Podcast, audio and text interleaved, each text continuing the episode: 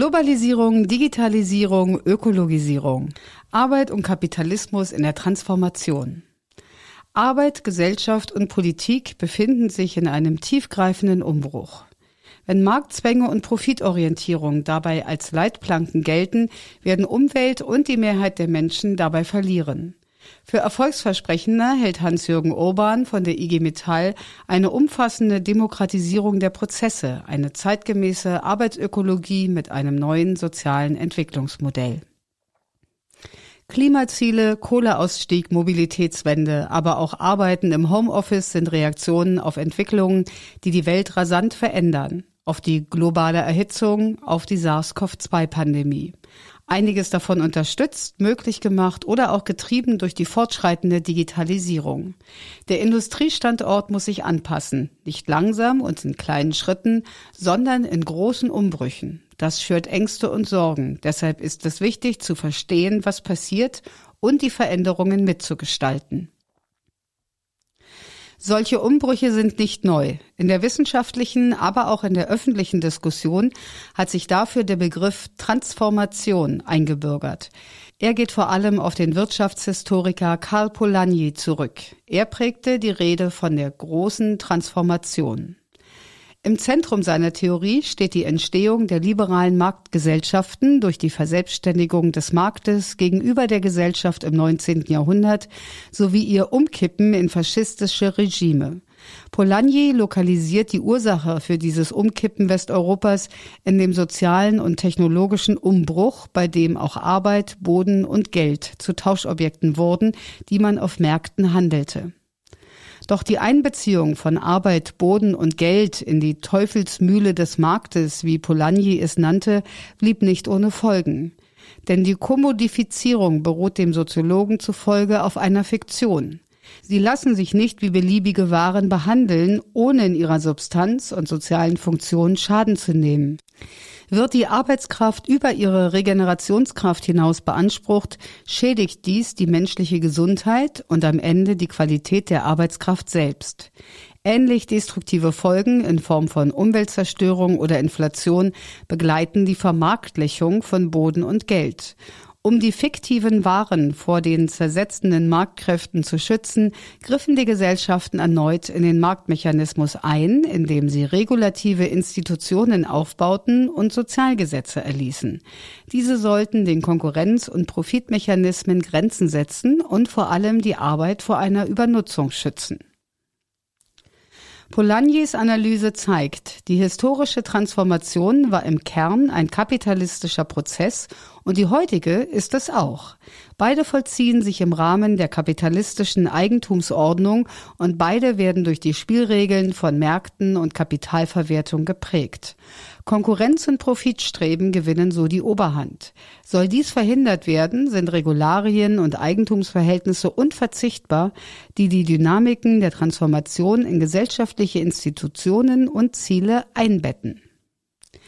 Die Treiber der kapitalistischen Transformation.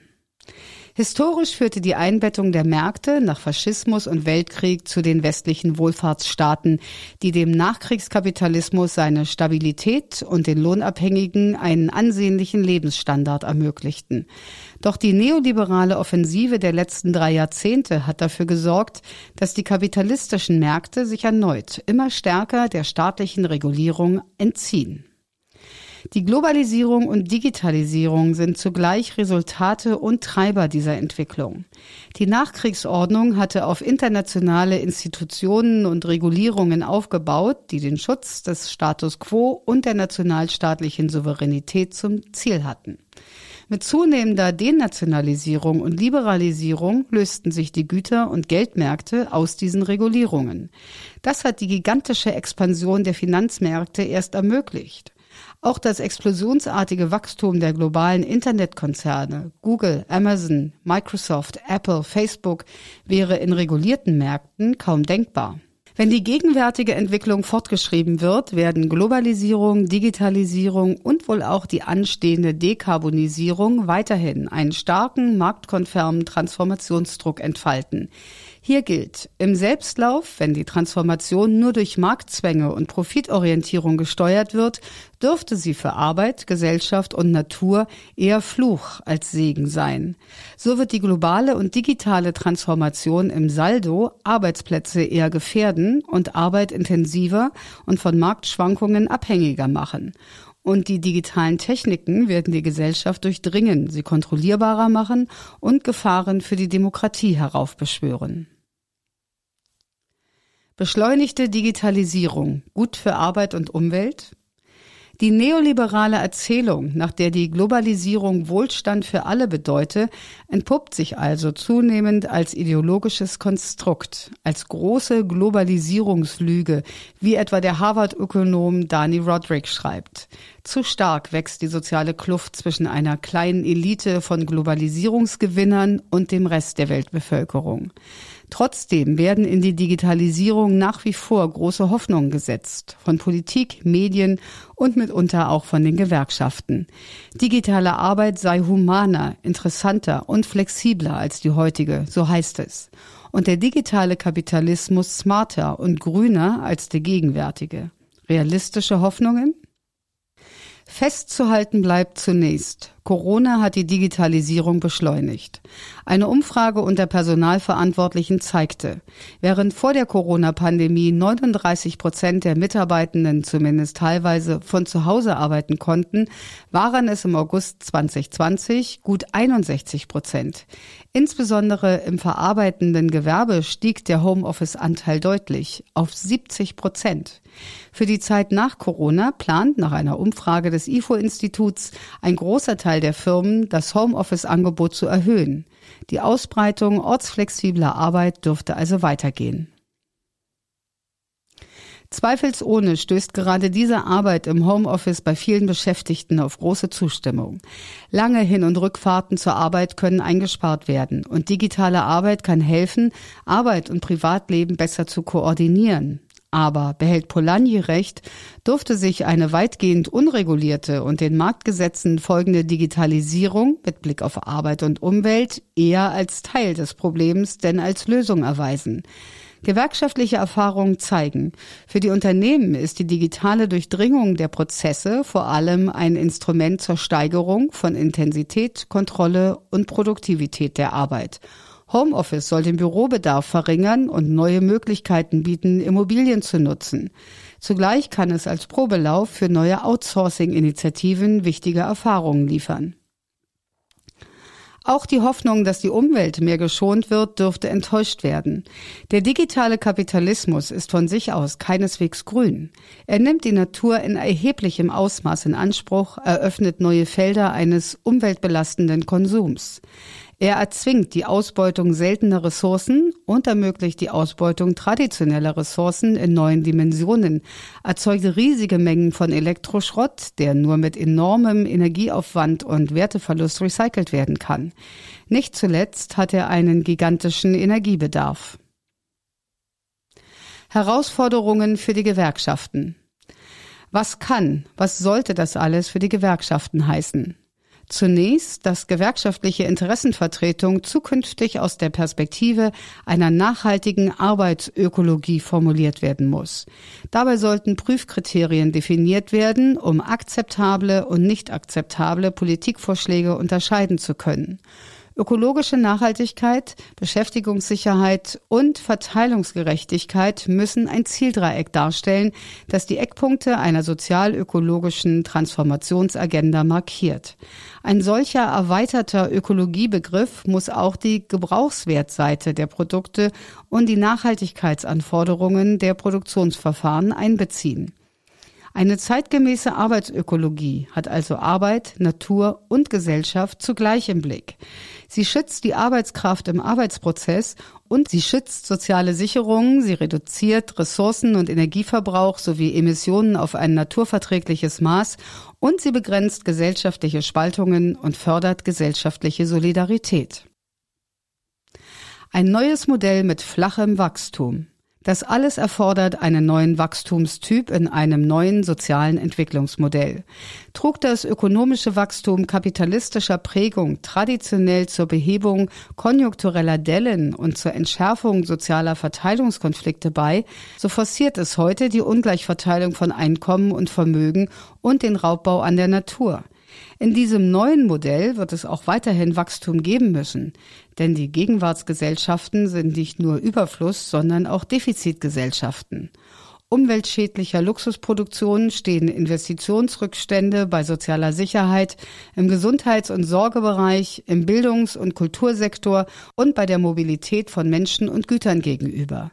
Sie zu beheben erfordert weiterhin die Produktion von Gütern wie Zügen, Bussen und Autos und von sozialen Sorgediensten. Und es erfordert wirtschaftliche Wertschöpfung, die in öffentliche Investitionen in öffentliche Güter umverteilt werden muss.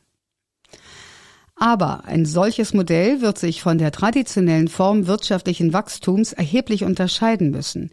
Es fällt flacher aus, da es nicht Wachstum auf Teufel komm raus fordert, sondern nur dort, wo gesellschaftlicher Nutzen zu erwarten ist.